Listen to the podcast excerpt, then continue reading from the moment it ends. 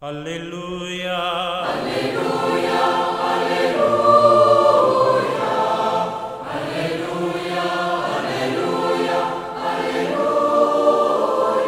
Cristo ha resucitado.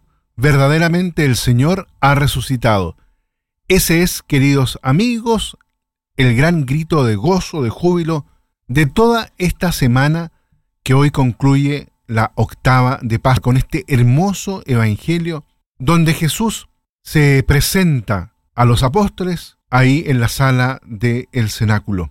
Esto está narrado ahí en el Evangelio de Juan, en el capítulo 20. En esta reflexión del Evangelio en este día, queremos ver de qué modo el Señor, a través de su Pascua, provoca una verdadera transformación en sus discípulos. Si partimos de la tarde del día de la resurrección, los discípulos están encerrados en casa por miedo a los judíos. El miedo, todos sabemos, oprime el corazón e impide salir al encuentro de los demás, al encuentro de la vida. El maestro ya no está. El recuerdo de su pasión alimenta la incertidumbre, una palabra que quizás como nunca la hemos escuchado el último año. Pero Jesús ama a los suyos y está a punto de cumplir la promesa que había hecho durante la última cena. No los dejaré huérfanos, volveré con ustedes. Y esto lo dice también a nosotros hoy, incluso en tiempos de incertidumbre. No los dejaré huérfanos. Esta situación de angustia de los discípulos cambia radicalmente con la llegada de Jesús. El Señor entra a pesar de estar las puertas cerradas está en medio de ellos y les da la paz que tranquiliza. Paz a ustedes. Es un saludo común que sin embargo ahora adquiere un significado nuevo porque produce un cambio interior. Es el saludo pascual que hace que los discípulos superen todos los miedos. La paz que Jesús trae es el don de la salvación que Él había prometido durante sus discursos de despedida. La paz les dejo, mi paz les doy. Se las doy no como la da el mundo, que no se turbe su corazón ni tampoco se acobarde. En este día de resurrección, Él da en plenitud y esa paz se convierte para la comunidad en fuente de alegría, en certeza de victoria, en seguridad para apoyarse en Dios. También a nosotros nos dice, hoy, no se turbe su corazón ni se acobarden. Después de este saludo, Jesús muestra a los discípulos que las llagas de la mano y del costado, signos de lo que sucedió y que nunca se borrará, su humanidad gloriosa permanece herida. El Señor nos dice, herido, no dejaré de amar. Este gesto tiene como finalidad confirmar la nueva realidad de la resurrección el Cristo que ahora está entre los suyos es una persona real, el mismo Jesús que tres días antes fue clavado en la cruz. Y así, en la luz deslumbrante de la Pascua, en el encuentro con el resucitado, los discípulos captan el sentido de salvación de su pasión y su muerte.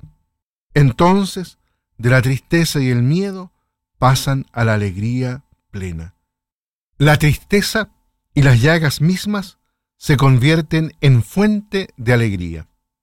La alegría que nace en su corazón deriva de ver al Señor. Él les dice de nuevo, paz a ustedes. Ya es evidente que no se trata solo de un saludo, es un verdadero don, el don que el resucitado quiere hacer a sus amigos y al mismo tiempo es una consigna, es decir, esta paz adquirida por Cristo con su sangre es para ellos, pero también para todos nosotros y los discípulos, deberán llevarla ahora al mundo. De hecho, añade, como el Padre me ha enviado, así también yo los envío a ustedes. Jesús resucitado ha vuelto entre los discípulos para enviarlos. Él ya ha completado su obra en el mundo, Ahora les toca a ellos sembrar en los corazones la fe para que el Padre, conocido y amado, reúna a todos sus hijos de la dispersión. Pero Jesús sabe que en los suyos hay aún mucho miedo.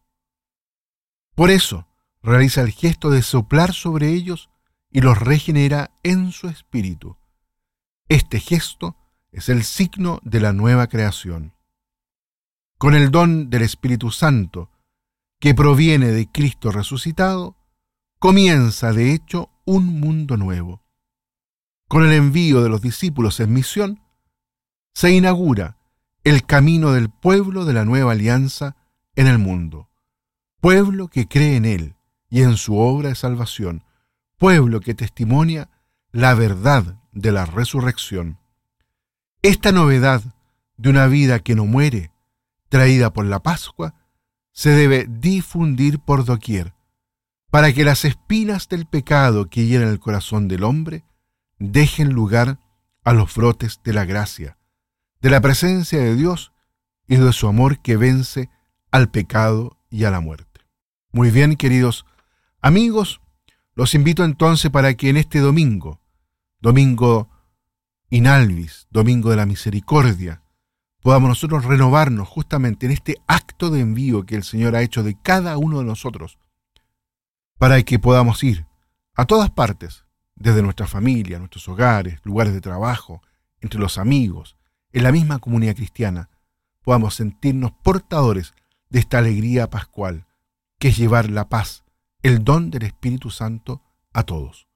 Que el Señor los bendiga a todos y a cada uno. Aleluya, aleluya, aleluya.